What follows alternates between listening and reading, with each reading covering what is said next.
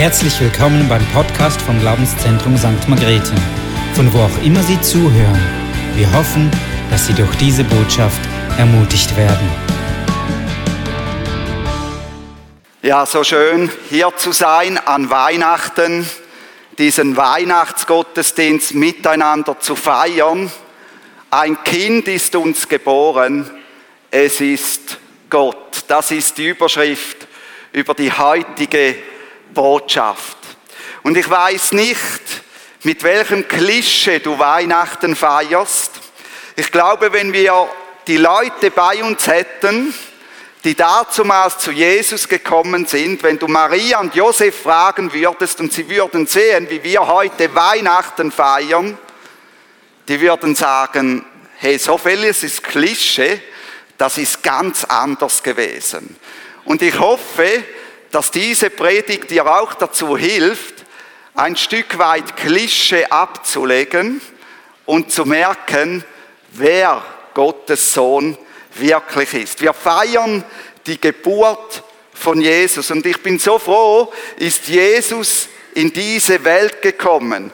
Wäre er nicht in die Welt gekommen, gäbe es keine Hoffnung für diese Welt.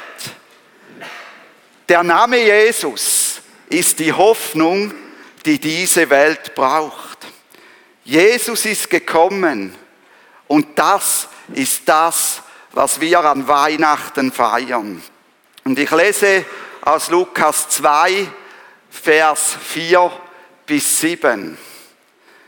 Es ging aber auch Josef von Galiläa aus der Stadt Nazareth hinauf nach Judäa in die Stadt Davids, die Bethlehem heißt, weil er aus dem Haus und Geschlechts Davids war um sich erfassen zu lassen mit Maria, seiner ihm angetrauten Frau, die schwanger war. Es geschah aber, während sie dort waren, da erfüllten sich die Tage, dass Maria gebären sollte. Und sie gebar ihren Sohn, den Erstgeborenen, und wickelte ihn in Windeln und legte ihn in die Krippe, weil für sie kein Raum war in der Herberge. Das ist das, was in Bethlehem geschah, in diesem kleinen, unbedeutenden Dorf, in dem nichts los war. Irgendein Mann und eine Frau, von denen die wenigsten in diesem Dorf wussten, kamen angereist. Man kann davon ausgehen, dass Josef und Maria ein Stück Land in Bethlehem besaßen, geeignet für Trauben- und Olivenbau und sich für eine Landsteuer, eine Grundstückssteuer registrieren lassen mussten. Und jetzt bekam die Frau in der Nacht in einem einfachen Haus mit Viehhaltung, mit Krippe, wir wissen nicht, ob Tiere im Haus waren, ein Kind, ohne dass das Dorf Notiz davon bekam. Die Hirten, sie waren außerhalb von diesem Dorf, auf den Feldern, sie wussten von all dem nichts und sie hüteten, wie es die Hirten tun, jede Nacht ihre Schafe. Und ziemlich sicher hatten sie auch ein Lagerfeuer, um die wilden Tiere abzuhalten. Und was dann geschah, das lesen wir in Lukas 2, 8 bis 12. Und es waren Hirten in derselben Gegend auf dem Feld, die bewachten ihre Herde in der Nacht.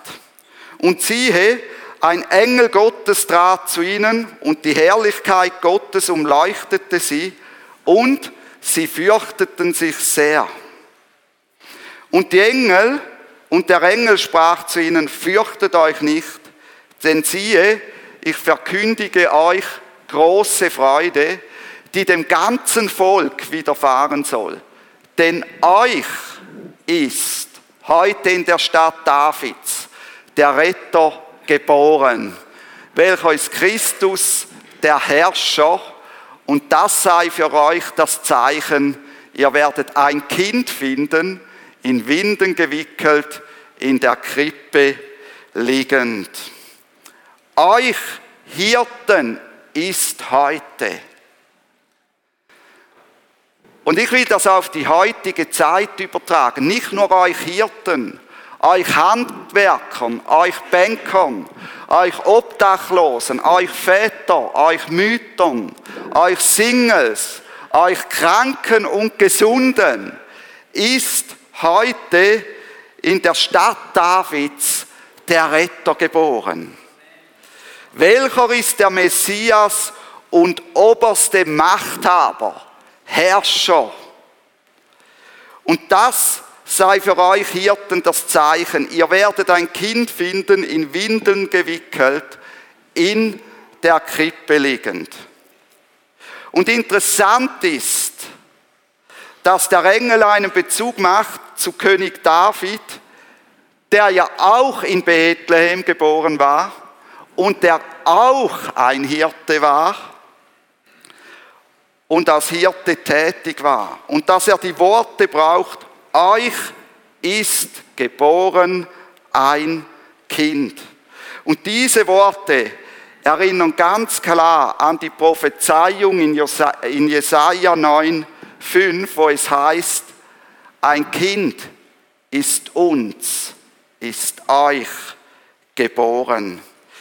Und die Herrscharen der Engel sprachen dann, es steht hier, sie sprachen, nicht sie sangen, sie sprachen, um Gott zu loben in einer Stimme, Ehre sei Gott in der Höhe und Frieden auf Erden in dem Menschen des göttlichen Wohlgefallens.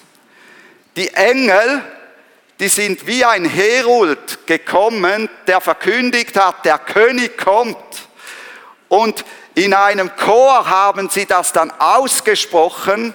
Das hat mehr wie ein Schlachtruf getönt, geklungen, als irgendwelche süße Glocken, die da klingen und irgendwelcher Schnee, der hinunterrieselt. Das war etwas Beeindruckendes. Und liebe Zuhörer, ihr seid jetzt die Engel. Und wir versuchen das mal im Chor zu sagen, was hier steht. Ehre sei Gott in der Höhe und Frieden auf Erden in den Menschen des göttlichen Wohlgefallens. Und die haben das mit Überzeugung gesagt, also nicht nur vor sich hingeflüstert. Und wir versuchen jetzt mal die Engel zu sein und das zu sagen. Ich zähle von drei hinunter auf null und dann werden wir das laut, so dass dein Platznachbar das hört, sagen. Drei, 2, 1, 0. Ehre sei Gott in der Höhe und Frieden auf Erden in den Menschen des göttlichen Wohlgefallens. Das ist das, was den Hirten begegnet ist. Und hier ist ebenfalls ein Bezug zu Jesaja 9, 5 bis 6. Man nennt seinen Namen Friedefürst und der Friede wird kein Ende haben. Wir gehen zu Jesaja, der über 700 vor Christus diese Botschaft schon gebracht hat und wo sich das jetzt bei diesen Hirten auf dem Feld erfüllt. Und was sagt Jesaja zu Israel? Er sagt zu Israel, das in ein Südreich und in ein Nordreich unterteilt war, dass Israel, das Nordreich und das Südreich von anderen Nationen eingenommen werden und zu diesen Nationen gehören wird. Und das ist dann auch geschehen. Israel wurde eingenommen und hat zu anderen Nationen gehört. Dann sagte er auch schon, die Leute aus Israel werden zwar zurückkehren können in ihr Land, aber sie werden in Bedrängnis leben. Und auch das ist geschehen. Sie konnten zurückkehren, aber sie haben in Bedrängnis gelebt. Und jetzt machen wir einen Sprung zur Zeit von Geburt von Jesus. Israel lebte unter der Bedrängnis der Römer. Und in Jesaja 9,1 heißt es, das Volk, das in der Finsternis wandelt, hat ein großes Licht gesehen. Über den Bewohnern des Landes, der Todesschatten ist ein Licht aufgeleuchtet. Genau das ist die Situation unter der Herrschaft der Römer. Man weiß nie, was genau geschieht. Man lebt unter dem Todesschatten. Etwas, das wir auch heute wieder aktuell erleben. Das Volk lebt im Dunkeln, es lebt in der Finsternis. Das galt für das Volk Israel, aber die Bibel sagt uns, dass auch der Rest der Welt in der Finsternis lebt. Aber ein großes Licht wird aufleuchten. Ein großes Licht wird aufleuchten in Form eines Kindes, eines Babys. Dieses wird eines Tages allen Kriegen und Kriegsgräuel ein Ende setzen, lesen wir in Jesaja 9. Und das steht noch bevor beim zweiten Kommen von Jesus Christus. Dieses Kind, das erwachsen geworden ist, das in den Himmel aufgefahren ist, das wird wiederkommen. Und über dieses Kind heißt es in Jesaja 9, 5 bis 6. Über 700 Jahre zuvor vorausgesagt. Denn ein Kind ist uns geboren. Ein Sohn ist uns gegeben. Und die Herrschaft ruht auf seiner Schulter. Und man nennt seinen Namen wunderbarer Ratgeber, starker Gott, ewiger Vater, Friedefürst. Der geborene Messias, das Kind, das geboren wird, ist Gott. Starker Gott, ewiger Vater. Die Mehrung der Herrschaft und der Friede werden kein Ende haben auf dem Thron Davids und über seinem Königreich, dass er es gründe und festige mit Recht und Gerechtigkeit von nun an bis in Ewigkeit. Der Eifer des Herrn, der Herrscharen, wird dies tun. Amen. Und er wird auch die anderen Prophezeiungen, die wir am Wort Gottes finden, erfüllen. Amen. Darum hat diese Welt eine Perspektive, darum hat diese Welt eine Zukunft. Ein Sohn ist uns gegeben, Gottes Sohn. Und wie der Prophet Jesaja in Jesaja 7,14 sagt, geboren von einer Jungfrau. Und wir sehen dann im Neuen Testament, gezeugt durch den Heiligen Geist. Geboren von einer Jungfrau. Er ist Menschensohn. Gezeugt durch den Heiligen Geist. Er ist aber auch Gottes Sohn. Die Herrschaft ruht auf seiner Schulter. Wir reden von dem Kind von Jesus, dessen Geburt wir heute, vielleicht gestern oder morgen feiern. Sein Name ist wunderbarer. Und übrigens das Wort, das gebraucht wird für wunderbarer, bedeutet auch Wunderplaner. Hey, sein Name ist Wunderplaner. Er ist es, der Wunder plant. Er ist es, der Menschen heilt, der Menschen berührt. Vielleicht jetzt auch gerade am Livestream, wenn du krank bist, wenn du nicht kommen kannst. Er ist der Wunderplaner und er hat das in seinem Leben gezeigt, dass er der Wunderplaner ist, der Wundervollbringer. Und vielleicht ein Wort jetzt für eine junge Frau habe ich den Eindruck, du bist mit Gott unterwegs, aber du fühlst dich durch eine Situation bedingt, die dir zu schaffen macht, wie ein unbedeutender Stern. Und ich soll dir zusprechen, Gott nimmt dich wahr. Er nimmt dich genauso wahr wie die anderen Sterne. Und er wird dich durch die Situation hindurch begleiten, hindurchtragen.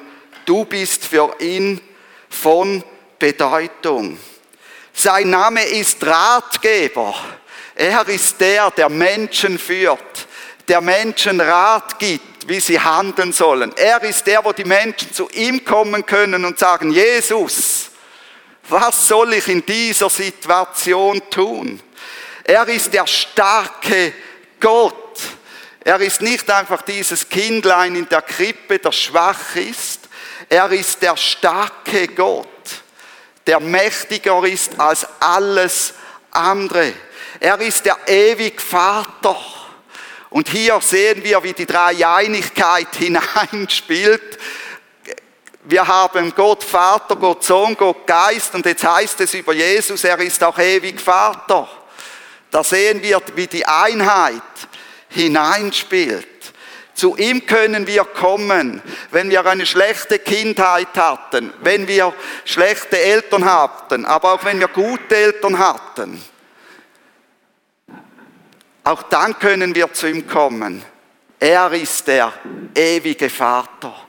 Er ist der einzige gute Vater, der keine Fehler macht. Nicht so wie wir Menschen. Er ist der Friedefürst.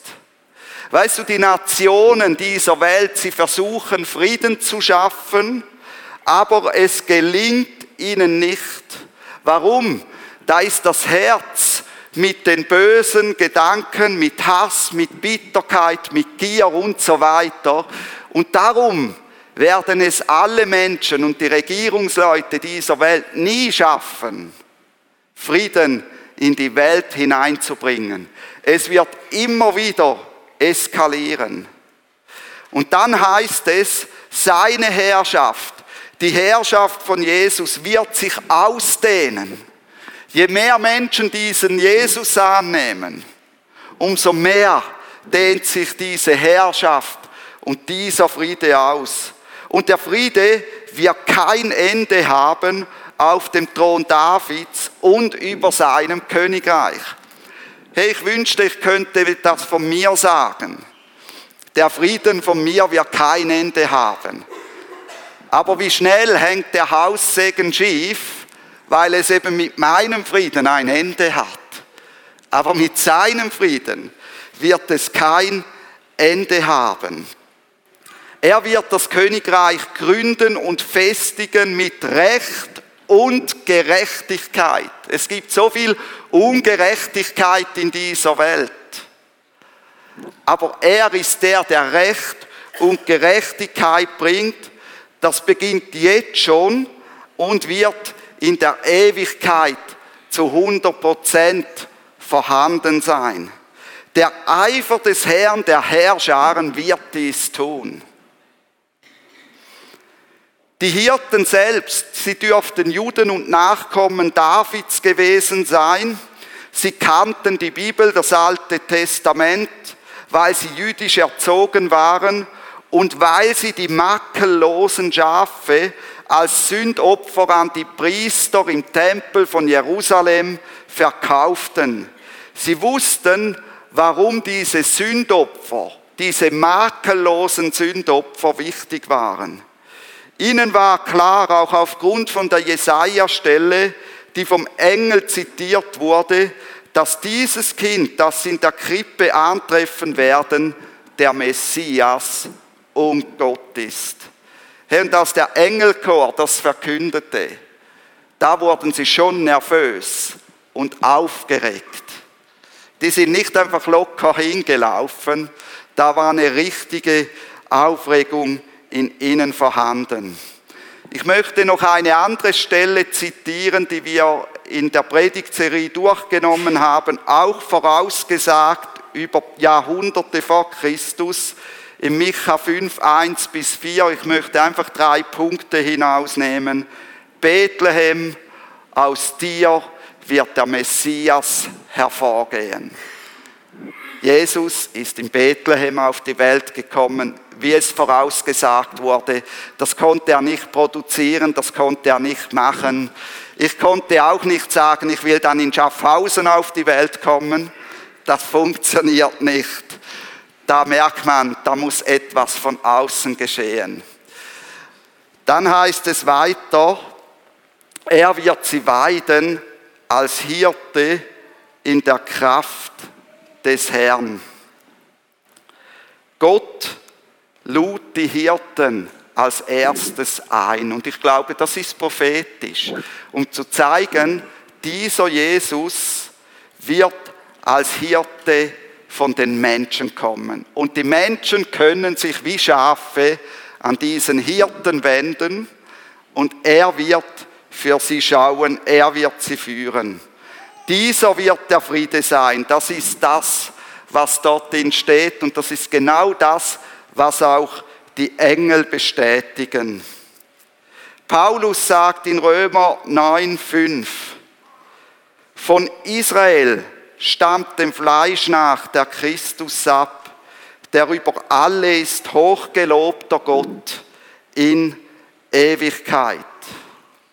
Jesus, dieses Kind, das geboren wurde, ist mehr als ein Prophet, mehr als ein König, es ist mehr als ein Priester, es ist Gott selbst. Das sagt das Zeugnis klar. In Philipper 2,6 wird es so beschrieben. Jesus war in der Gestalt Gottes, hielt aber nicht daran fest, Gott gleich zu sein. Er entäußerte sich selbst, nahm die Gestalt eines Knechtes an und wurde wie die Menschen. Und in seiner äußeren Erscheinung als ein Mensch erfunden, erniedrigte er sich selbst. Er wurde ein Kind Stell dir vor, Gott wird ein Kind und befehlt sich der Obhut von menschlichen Eltern an. Ich würde das nie tun. Nie. Aber er macht es. Von menschlichen Eltern, die Fehler machen. Und er ging den Weg gehorsam bis zum Tod am Kreuz. Und das braucht Gehorsam, wenn du freiwillig ein Kind von Eltern wirst. Und Jesus hat das gelebt. Er hat seine Eltern geehrt. Und er war gehorsam, solange es nicht gegen den Willen Gottes war. Und ging den Weg bis zum Tod am Kreuz. Darum hat ihn Gott hoch erhöht und hat ihm einen Namen verliehen, der über alle Namen ist, damit in dem Namen Jesu, Jesus bedeutet Gott ist Rettung, damit in dem Namen Gott ist Rettung jedes Knie sich beuge, das im Himmel und auf Erden und unter der Erde ist und alle Zungen bekennen, dass Jesus Christus der Herr ist, zur Ehre Gottes des Vaters. Ich habe eine Frage für dich. Beugst du deine Knie vor Jesus? Anerkennst du, dass er Gott ist? Anerkennst du, dass es etwas außerhalb von dir gibt, das höher und stärker und gewaltiger ist als du? Anerkennst du das? Die Hirten Sie beugten ihre Knie vor Jesus. Sie priesen und lobten Gott und erzählten allen von Jesus, was von den Engeln über ihn gesagt worden ist. Die Fremden, die Weisen, wo wir nicht wissen, ob es drei Personen waren, die kamen circa anderthalb Jahre später zu Jesus, als Jesus schon gehen konnte und sie beugten ihre Knie vor Jesus. Und du hast die Wahl, ob du deine Knie vor Jesus beugen willst, freiwillig wie die Hirten oder die weisen, die gut betuchten Männer aus der Ferne. Du kannst dich auch weigern, es zu tun, wie der König Herodes und wie die religiösen Führer, die sich geweigert hatten, zu Jesus zu kommen und ihre Knie zu beugen. Wer es freiwillig tut, der wird es mit Freude tun. Wer es tut, weil er muss, der wird es zähneknirschend tun. Ohne Freude, aber er wird nicht anders können, als seine Knie vor diesem Jesus zu beugen. Die Heiligkeit und die Allmacht von Jesu, wenn er wiederkommt, wird jeden in die Knie zwingen. da wirst du nicht gerade stehen können vor ihm. Die Gegenwart von Jesus, der als König und Richter wiederkommen wird. Wir wollen uns jetzt eine Zeit nehmen, wo jeder Mensch in diesem Raum und auch am Livestream, der Jesus in der Krippe als Gott anerkennt, dies damit kundtut, dass er seine Knie vor ihm beugt. Wir haben Weihnachten. Wir feiern, dass Jesus als Sohn Gottes geboren ist. Und das ist der beste Moment, um ihm so Respekt und Ehre zu erweisen. Und Jesus freut sich, wenn du zu ihm kommst und ihm dein Herz gibst. An dem hat er am meisten Freude. Mehr als wenn du ihm Gold bringst, mehr als wenn du ihm Weihrauch bringst und mehr als wenn du ihm Myrrhe bringst. Wo diese Weisen gekommen sind aus der Oberschicht, haben sie auch ihr Herz Jesus hingegeben. Und das hat Gott mehr gefreut als die Geschenke, die sie gebracht haben. Und wenn du das jetzt tun willst und es wirklich eng in den Reihen, aber steht doch mal auf, bitte. Und die, die gesundheitlich nicht können, müssen es nicht tun. Und die, die nicht wollen, müssen es auch nicht tun. Und da können die am Rand bis mal in den Mittelgang gehen oder auf den Seitengang, damit ein bisschen mehr Platz ist. Und wenn du das tun willst, dann beuge jetzt zusammen mit mir die Knie vor Jesus.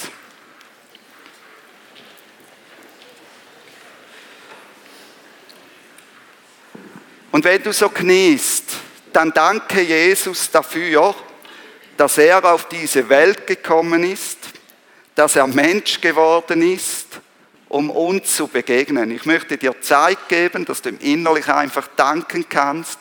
Und ich will dann das mit deinem Gebet abschließen.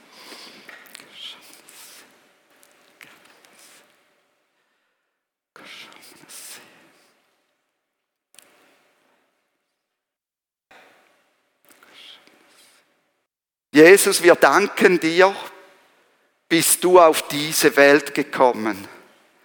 Danke, bist du Mensch geworden, um uns Menschen zu begegnen und um uns Menschen zu zeigen, dass du uns liebst, dass du uns bei dir haben möchtest. Danke, lebst du in mir, weil ich dich anbete und liebe. Amen. Wir werden jetzt eine Zeit haben, wo wir Gott anbeten mit Anbetungsliebler, wo wir zu unserem König und Gott singen.